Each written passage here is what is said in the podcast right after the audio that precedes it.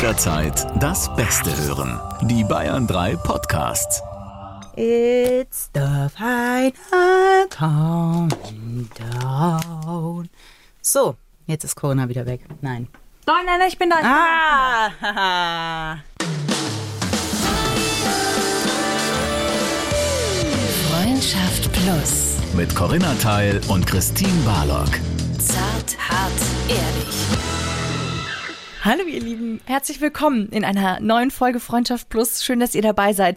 Wir sprechen hier immer über Liebe, über Sex, über Partnerschaften und alles, was einem sonst so im Leben irgendwie begegnet und passiert. Wir, das sind Corinna Teil und ich, Christine Barlock. Und heute buddeln wir uns durch eine Frage, die sich mindestens einmal jeder von uns bestimmt schon gestellt hat. Ich weiß gar nicht, ob ich das gut finden soll oder schade finden soll, dass sich jeder von uns einmal schon diese Frage möglicherweise gestellt hat. Ich finde es gut. gut. Welche Frage Fertig. meinst du denn, Christine? Wir sprechen mit euch über die Frage, bin ich normal?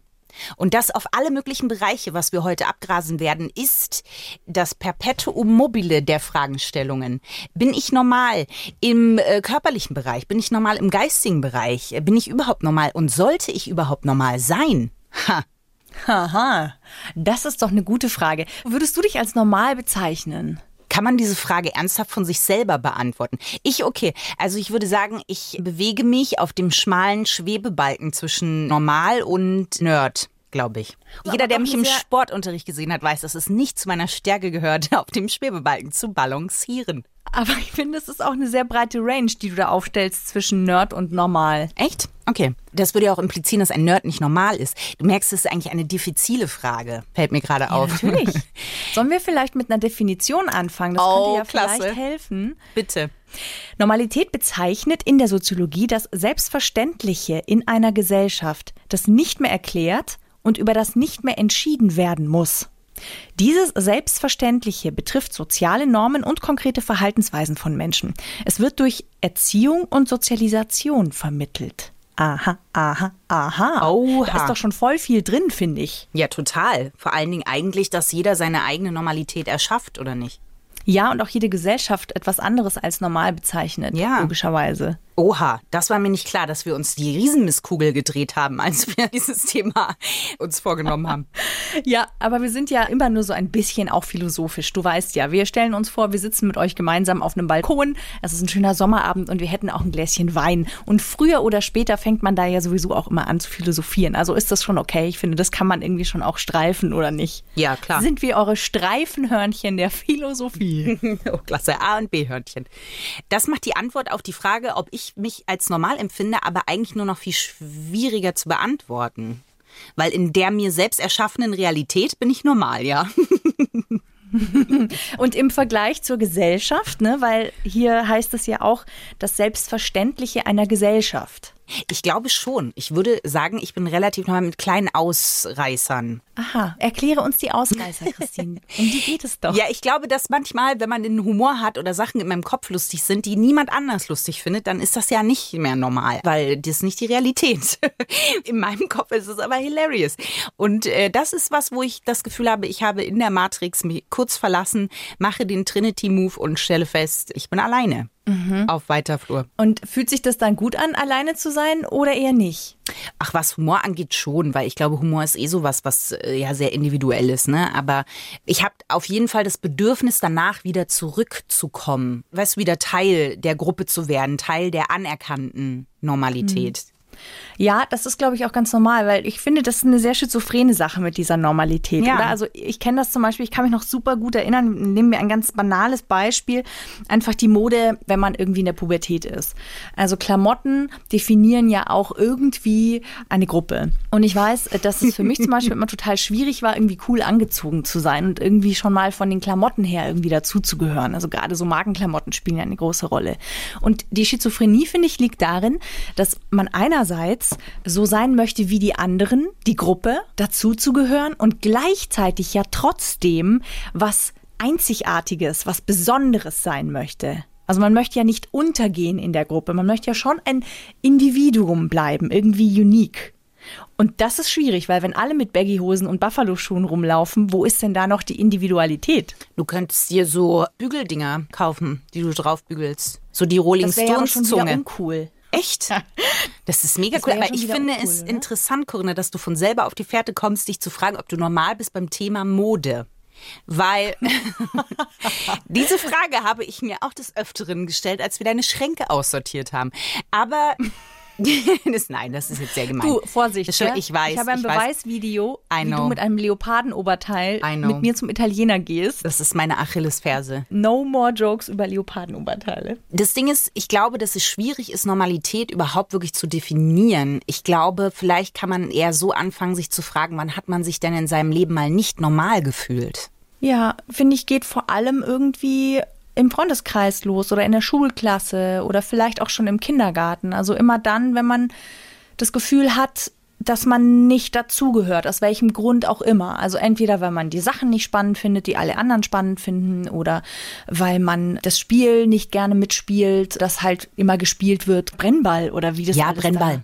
Also ich war echt richtig gut in Brennball. Ja, ich weiß nicht warum, aber in allen anderen Ballsportarten war mir kein großes Talent gegeben. Aber Brennball und ich, wir sind gute alte Bekannte. Da. Das hätte ich nie gedacht, weil da muss man ja richtig schnell laufen und Ja? sprinten. Ja, ich war Wir gut. wissen beide, dass du im Wasser besser zugegen bist als auf der Erde. Wir wissen aber auch beide, dass ich mal im Leichtathletikkurs war und äh, tatsächlich den Magdeburger Stadtlauf gewonnen habe. Just saying. Wenn nicht, dann wissen wir es jetzt beide. Aber ich finde, in der Pubertät kommt es eigentlich zum ersten Mal auf, wenn man sich so mit dem Körper beschäftigt. Weil da, finde ich, entwickelt sich ja was sehr Individuelles. Ne? Der eine kriegt große Brüste, der andere kleine. Und man fragt sich halt immer, ist das normal? Ja, ich erinnere mich zum Beispiel mit den Tagen, da hatten irgendwie alle schon ihre Tage und ich hatte die noch nicht. Und da habe ich mich zum Beispiel gefragt, ob ich normal bin, also ob mein Körper normal ist, ob ich in der richtigen Entwicklung bin. Das ist mir schon aufgefallen. Und ich weiß zum Beispiel, dass ich eine Freundin hatte, die wollte unbedingt einfach mal vergleichen, wie sie denn im Vergleich zu mir untenrum aussieht, ob das normal ist. Ah, Weil, sind wir mal ehrlich, bei Frauen siehst du ja wirklich selten, wie eine Vulva aussieht. Also ist ja auch irgendwie in der Natur der Sache ein Penis, der hängt ja am Körper dran. Den sehe ich ja sofort.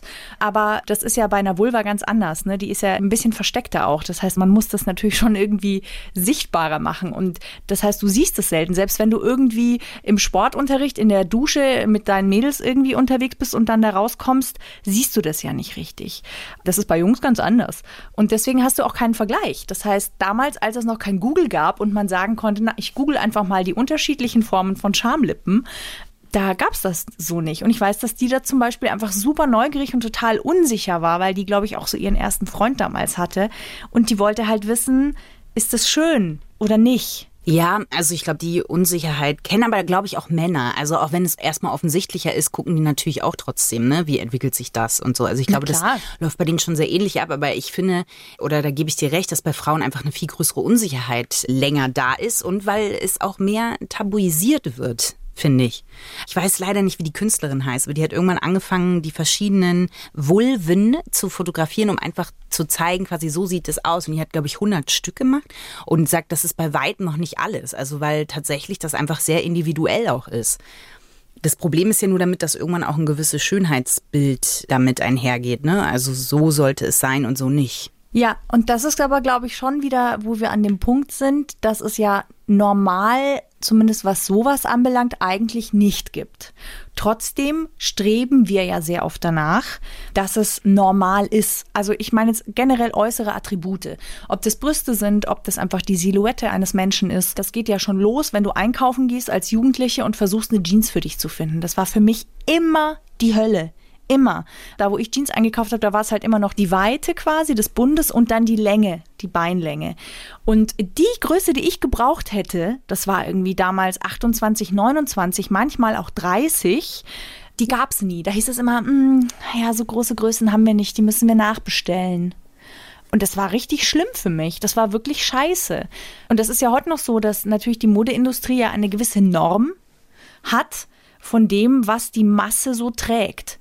Und wenn du da nur ein bisschen abweichst, dann fühlst du dich schon total aussätzig und auch schlecht. Also ich habe mich furchtbar schlecht gefühlt, weil ich natürlich dachte, ich bin viel, viel dicker als alle anderen, weil ich brauche ja eine 29 oder eine 30 und oh Gott, die gibt's noch nicht mal im Geschäft. Ne? Die müssen die extra bestellen. Ja, aber glaubst du dann, es erfordert mehr Mut, normal zu sein? Also quasi zu sagen, ich bin so mit mir im Reinen, dass ich mich in diesen Teich begebe und verschwinde, wie eine Seerose quasi, unter ganz vielen Seerosen. Oder erfordert es eigentlich mehr Mut, zu sagen, ich möchte da nicht Teil von sein und rausgehen. Und ich sage gerade, dass sie mich mal am Arsch lecken können, weil ich brauche halt diese Hose und fertig. Ich finde, das kommt, glaube ich, drauf an, was du anstrebst. Also ich glaube, es gibt nichts Schlimmeres, als für jemanden, der sich unbedingt als Individualist oder Individualistin sehen möchte, zu sagen, ich bin eine Seerose unter vielen Seerosen, weil das wahrscheinlich für den total die Hölle ist, in der Masse der Norm unterzugehen und nicht gesehen zu werden. Und genauso muss es wahrscheinlich die Hölle sein für jemanden, der irgendwie dazugehören möchte, ständig rauszufallen. Ja, also ich frage mich halt, ob man manchmal immer genau, also das ist jetzt ein sehr allgemeingültiger Schluss, aber ob man quasi immer genau dahin rennt, was einem erstmal nicht gegeben ist, anstatt das, was man hat, zu umarmen quasi. Ja, ich glaube schon, dass das, was man hat, zu umarmen, eine Lebensaufgabe ist eigentlich. Also sich selbst so zu akzeptieren, wie man ist, und zwar egal, ob man normal ist als das, was die Gesellschaft als normal definiert oder nicht, ist, glaube ich, das Schwierigste überhaupt. Kann es sein? Die Definition, die du vorhin gegeben hast, ne, die ist halt sehr so wie Definitionen halt sind, möglichst allgemeingültig. Aber wie findet man überhaupt erstmal die Signale raus, was als normal gilt? Also weißt du, man muss das ja erstmal lesen lernen. Naja gut, aber das tut man doch recht schnell, oder? Das ist ja das, was man Sozialisation nennt. Also dass wir jetzt zum Beispiel, wenn wir essen, nicht schmatzen und rülpsen, wie das in manchen asiatischen Ländern der Fall ist, das lernen wir ja sehr schnell. Das kriegst du ja teilweise von Kindesbeinen an mitbekommen, dass man sich früher die Hand gegeben hat. Das ist vielleicht auch ein gutes Beispiel, wenn man sich begrüßt hat, war für viele total schwer jetzt in der Corona-Zeit das nicht zu tun. Und trotzdem hat man dann versucht, in irgendeiner Form statt sich zu verneigen, wie man das vielleicht eben aus asiatischen Ländern kennt, haben wir trotzdem versucht, weil wir das so kennen, irgendwie einen Kontakt zu machen. Das war dann so ein Ellenbogencheck oder mit den Füßen ein Check, dass der Sicherheitsabstand gewahrt werden kann. Aber für unser eins ist es normal, die Hand zu geben.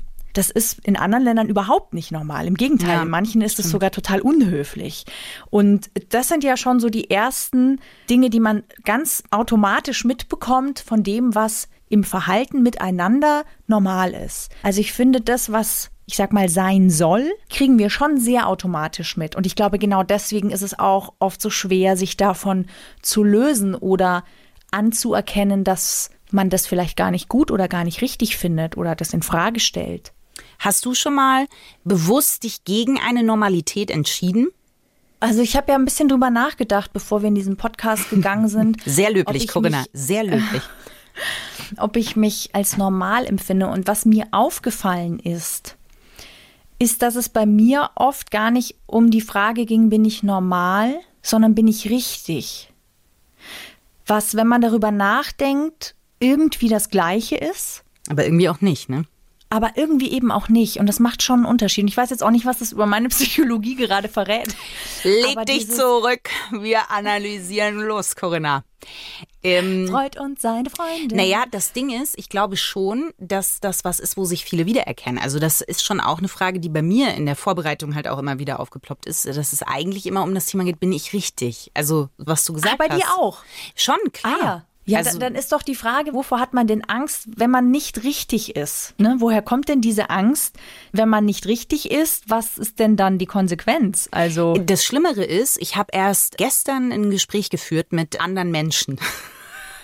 Wow. As you do sometimes. Und die gab es wirklich. Ich habe sie mir nicht eingebildet. Es war kein imaginärer Tisch, an dem ich gesessen bin.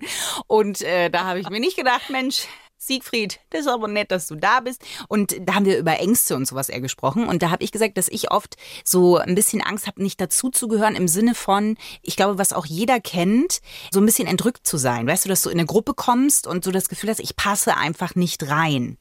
Und ja. das kannten aber alle das Gefühl. Jetzt könnte man also sagen, unsere Normalität ist es, sich eigentlich nicht richtig zu fühlen. Mhm. Ja, ich verstehe. Ich glaube schon, dass das auch so ist, da wir ja alle Individuen sind sind wir alle anders. Jeder ist anders als der andere. Und anstatt, dass wir das irgendwie als Reichtum empfinden, möchten wir eigentlich immer irgendwie dazugehören. Und deswegen stellt sich jeder irgendwie die Frage, bin ich richtig. Natürlich jeder auf die andere Art und Weise.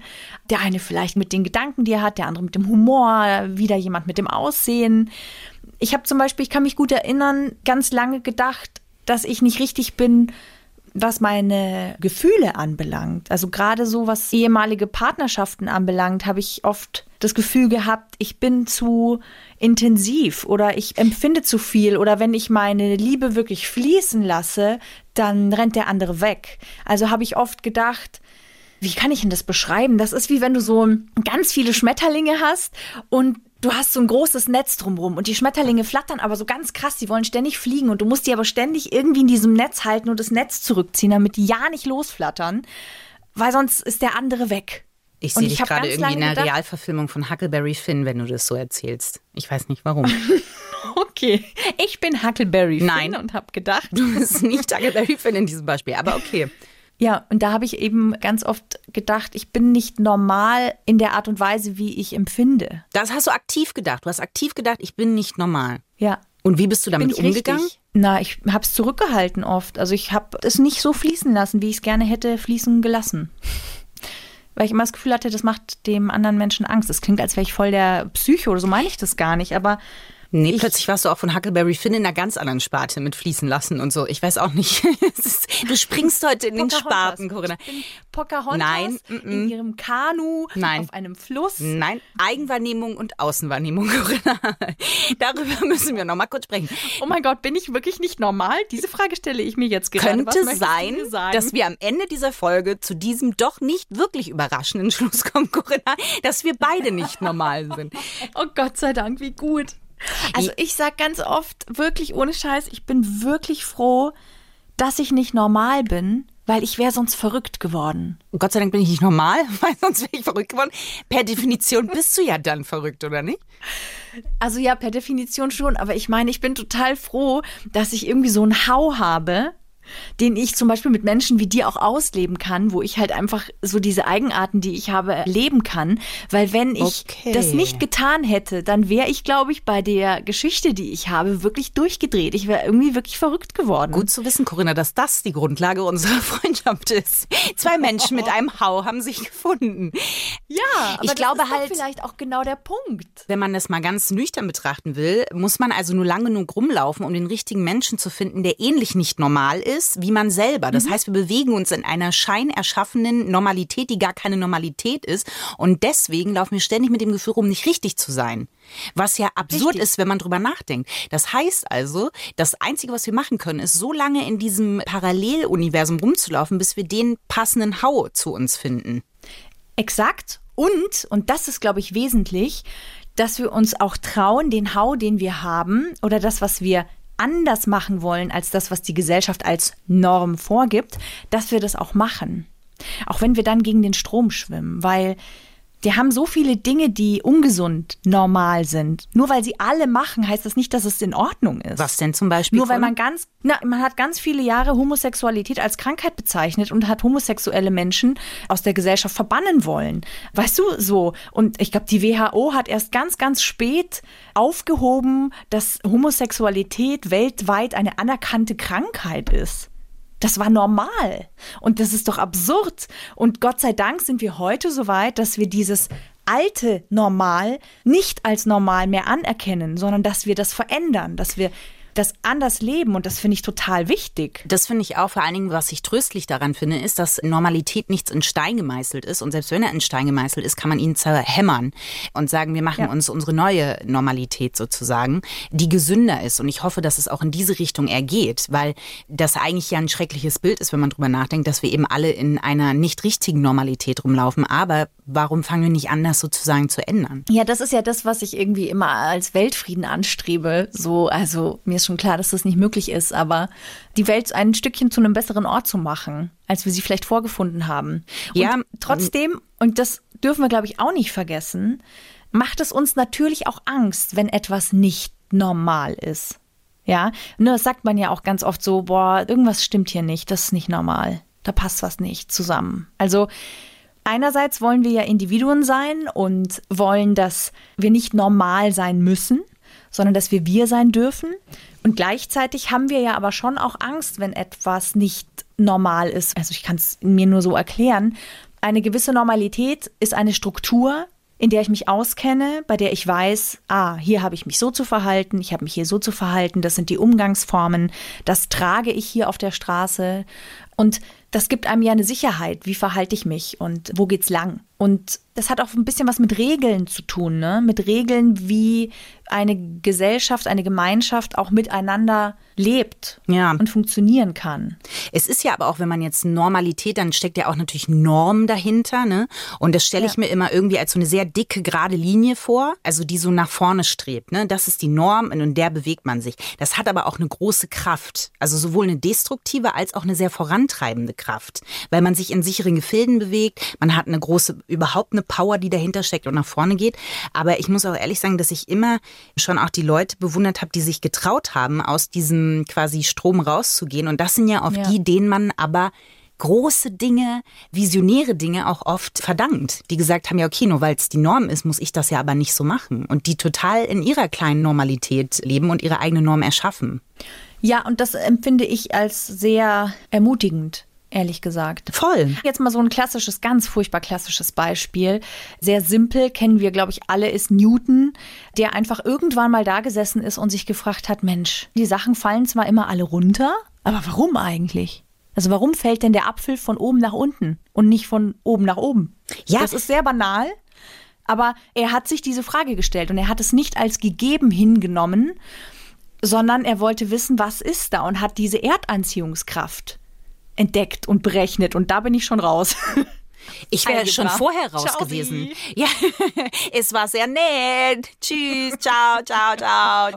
Aber das Ding ist, ich finde sowas so bewundernswert, weil das so komplett entgegengesetzt zu mir ist. Alleine Newton finde ich ein sehr gutes Beispiel. Der sitzt da unter diesem Baum und es ist ja so genial, eigentlich zu fragen, warum passiert das denn? Frag mich, was ich gemacht hätte. Der Apfel liegt da, ich esse ihn. Dann hätte ich ein Nickerchen gemacht und gesagt, so, jetzt gehe ich nach Hause, jetzt gibt's Nachspeise.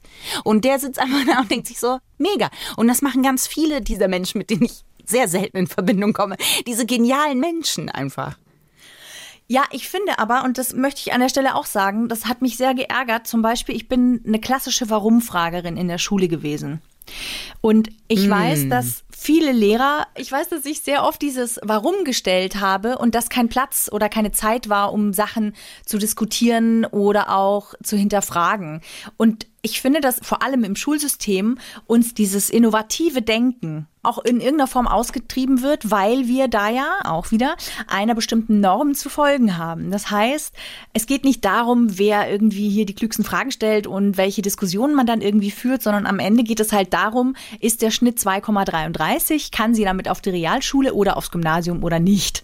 Und deswegen finde ich so Wahnsinn wie Elon Musk zum Beispiel, der halt einfach sagt, naja gut, also wenn wir jetzt nicht überall auf der Erde Internet haben und wir können nicht überall Leitungen legen, warum bringen wir das Internet dann nicht von oben runter und schießen irgendwelche Heißluftballons in eine gewisse Atmosphäre zwischen Stratosphäre und ich frage mich nicht, jetzt fange ich an. Ich, es fing an, in interessant zu werden, Höhe. Corinna. Und von dort wird das Internet quasi in die entlegensten Orte nach unten gebracht, sodass wir nicht Kabel legen müssen, sondern dass wir es quasi von oben nach unten strahlen lassen. Aber glaubst du, das hat was damit zu tun? Also, weil er denkt ja außerhalb der Norm. Ne? Also, Ja. da sind wir uns bei dir einig, was sehr beeindruckend ist. Glaubst du aber, dass das eine Anerziehungssache ist? Also, dass man schon einem Kind auch anerziehen kann, sieh genauer hin oder guck woanders hin. Und die andere Frage ist ja, hat man dafür immer Zeit? Und eine Frage, die mir auch noch unter den Nägeln brennt, guck mal, ich hoffe, du schreibst mit. Hättest du denn selber als Lehrerin, die dich gehabt hätte oder Lehrer, nach wie viel Mal warum hättest du aufgegeben? Also ich hätte sicher auch irgendwann aufgegeben, weil du hast ja einen gewissen Plan, an den du dich halten musst. Deswegen kritisiere ich gar nicht die Lehrer, sondern das ganze System, die Art, wie wir Schule machen. Finde ich furchtbar und ist ein eigener Podcast. auf das System, das verstehe ich auch. Aber glaubst du nicht trotzdem, dass man manche Dinge dann ab einem gewissen Punkt als gegeben hinnehmen muss? Also weißt du, dass man sagt, natürlich kann man fragen, warum ist 1 plus 1 2? Jetzt wollte ich gerade kurz 1 sagen, das wäre Das ist richtig jetzt gut ein sehr geworden. plattes Beispiel gewesen. Nein, aber das ist ein sehr gutes Beispiel. weil Ich finde, das muss man ja irgendwann einfach hinnehmen. Weißt du, damit du weitermachen kannst, musst du halt sagen, okay, alles klar, 1 plus 1 ist 2. Ja. Nee, es gibt ja Naturgesetze, da kann ich jetzt auch nichts machen. Ja. Also ich meine, wir haben dann doch das Fliegen erfunden, aber wir haben da mit den Naturgesetzen gearbeitet, damit wir es doch schaffen, einen Eisenvogel in die Luft zu bekommen.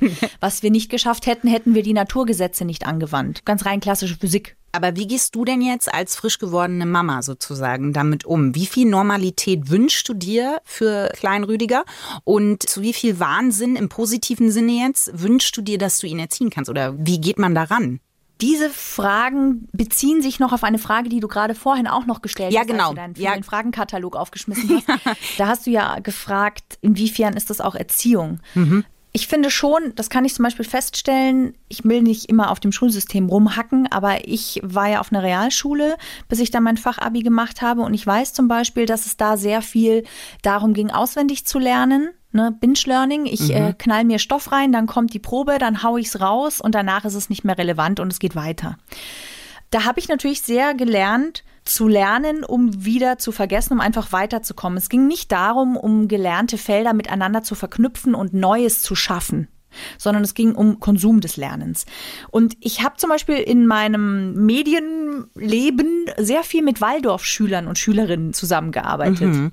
Äh, Zufall. Also ich hatte einfach Kollegen, die von der Waldorfschule kamen. Und was mir bei diesen Menschen immer aufgefallen ist, und das heißt nicht, dass ich Waldorfschule propagiere, sondern ich sage einfach nur, was mir aufgefallen ist. Die haben viel, viel leichter geschafft, outside the box zu denken. Also nicht in den klaren Denkstrukturen, die man kennt, zu denken, in den eingefahrenen Bahnen. Die habe ich als viel kreativer erlebt. Ja, das stimmt. Und denen ist es auch sehr viel leichter gefallen, Ideen zu haben und zu kreieren. Und die waren im Team, finde ich, weil ich auch relativ viele Kollegen und auch so viele Waldorfschüler kennengelernt haben, die waren im Team einfach auch wahnsinnig gut. Ja, und das ist schon auffällig. Das heißt, ich glaube schon, dass Denken innerhalb einer bestimmten Norm, also dessen, was normal ist, und da wieder rauszugehen, dass man das gelernt bekommt. Heißt aber, dass ich es auch wieder umlernen kann. Ja, also das ist auch ebenso möglich.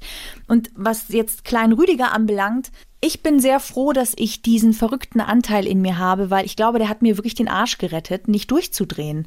Und das möchte ich ihm halt auch mitgeben, dass er sein kann, wie er ist und dass die Schwankungen nach oben und nach unten einfach völlig okay sind. Sie sind halt Teil seiner Persönlichkeit, die ich noch nicht wirklich kenne, weil ich lerne ihn ja gerade erst kennen. Er ist ja jetzt erst im achten Monat auf diesem Planeten. Aber da hoffe ich, und das weiß ich nicht, dass ich so weit frei von Angst bin, dass er nicht dazugehören muss in das, was wir als Gesellschaft als normal empfinden und definieren, dass ich ihn da einfach auch sein lassen kann. Solange er sich selbst damit nicht wehtut und natürlich andere mit Respekt behandelt. Das ist eh klar. Das sind für mich die Sachen, wo ich sage, das ist der Rahmen, den ich gerne als Norm stecken würde. Respektvoller Umgang miteinander. Das sieht ja aber bis jetzt ganz positiv aus, Corinna, ne? Bis jetzt. Er ist auch noch nicht in der Pubertät. Aber das ist, da muss man aber auch sagen, auch das wäre normal, wenn er sich da ein bisschen anders verhält. Weil da Ja, wird nochmal eine ganz andere Normalität geschaffen. Ja. Aber ich glaube, wenn ich jetzt darüber nachdenken würde, dass ich selber Kinder bekommen würde, hätte, könnte, dann glaube ich schon auch, dass ich mich dabei ertappen würde, dass ich schon auch mal Angst hätte. Wird es normal? Und wenn ich dann dieser Frage nachgehe, merke, dass ich sie eigentlich sofort wieder lassen will. Macht das Sinn, was ich gerade sage? Aber dass man eigentlich sich denkt, will ich, dass mein Kind normal wird, in Anführungsstrichen, was auch immer das eben gerade ist. Und dann merke ich so, nee, eigentlich will ich nur, dass es den Weg gehen kann. Und das ist ja zum Beispiel auch ganz cool, dass es jetzt ja wirklich aufgenommen ist, ne? Männlich, weiblich, divers. Das finde ich zum Beispiel auch ganz cool, weil es eine neue Norm ist, die wir gerade schaffen. Ja, und ich merke das zum Beispiel auch, das ist wirklich schön zu sehen, dass es ganz viele Kinderklamotten gibt, die nicht nur in Blau und rosa-rottönen zu kaufen sind, sondern es gibt ganz, ganz viele Farben dazwischen. Und ich mache das manchmal auch absichtlich, dass ich ihm einfach irgendwie eine rosa Hose anziehe oder dass ich ihm was Farbneutrales anziehe, ähm, so dass man nicht sofort erkennt, ist es denn ein Junge oder ist es denn ein Mädchen.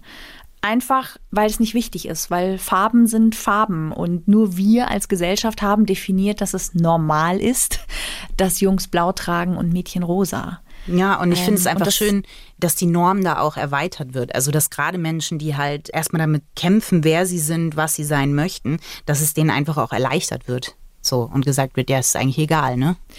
Ja, richtig. Ich verstehe aber natürlich auch, dass das ganz, ganz vielen Menschen Angst macht, dass sie verunsichert sind und dass sie, und das ist ja das Problem, wenn Menschen Angst haben, dann sind sie oft gegen die Veränderung. Ja, weil sie ja möchten, dass es so bleibt, wie es ist, weil da fühlen sie sich sicher und da wissen sie, was sich gehört. Und das ist das, finde ich, was wir jetzt gerade auch einfach gesellschaftlich sehr stark beobachten können. Das geht ja los dabei, dass wir jetzt männlich-weiblich divers haben, dass wir daran denken, dass man gendern kann, also dass es eben Wörter gibt, wo man einfach hinten auch sagt Lehrerin, Ärztin, Bundeskanzlerin. Und das geht ganz vielen auch gegen den Strich, weil sie, glaube ich, auch Angst haben, etwas zu verlieren oder weil sie einfach auch Angst haben vor dieser Veränderung, die ja auch mit einer gewissen schnellen Wucht kommt.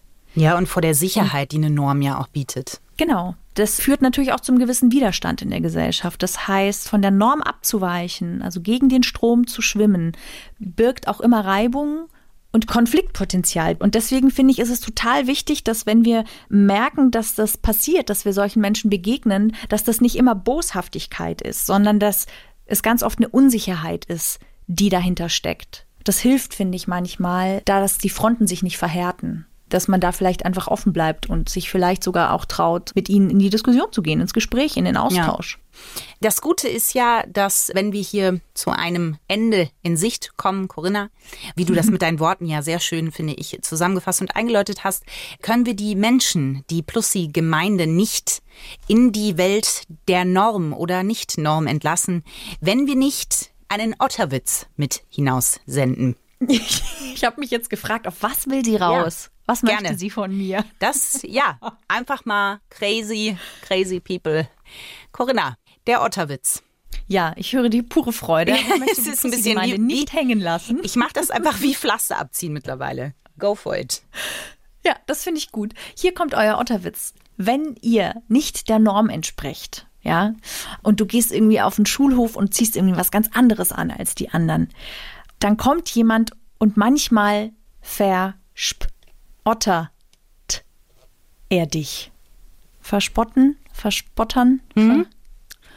Ja, ich habe wirklich versucht, es ist nicht einfach immer zum Thema auch Nein, man kann dich auch nicht genug loben, Corinna, für die unbändige halt die Kraft Klappe. und Mühe, halt die, die du einsetzt. Es ist wie, als würde Pocahontas in ihrem Bötchen, wo du dich ja selber gerne siehst, einfach rückwärts den Fluss zum Ursprung ja. zurückrudern. Ähnlicher Kraftaufwand ist es für dich, einen Otterwitz zu erdenken, Corinna. Ja. Und dafür möchte ich dir im Namen unserer Hörerschaft danken. Christine, Du verspotterst mich. Ich spüre ja, das. Ja. Sehr deutlich. Ja. Ihr Lieben. Schön, dass ihr dabei wart bei dem, was normal ist und nicht normal und ob es es überhaupt gibt und so weiter. Also danke, dass ihr zugehört habt und wenn euch die Folge gefallen hat, dann sind wir euch wahnsinnig dankbar, wenn ihr uns eine Bewertung hinterlasst. Vielleicht schreibt ihr einen Text oder ihr lasst uns einfach fünf Sterne da. Aber ja, den größten Gefallen, glaube ich, tut ihr uns, wenn ihr Freunden davon erzählt, dass ihr einen Podcast habt, der euch einfach taugt. Dankeschön. Tschüss. Tschüss. Freundschaft Plus. Mit Corinna Teil und Christine Barlock. Immer sonntags von 8 bis Mitternacht. In Bayern 3. Noch mehr Bayern 3 Podcasts. Jetzt überall, wo es Podcasts gibt. Und natürlich auf bayern3.de. Jederzeit das Beste hören. Bayern 3.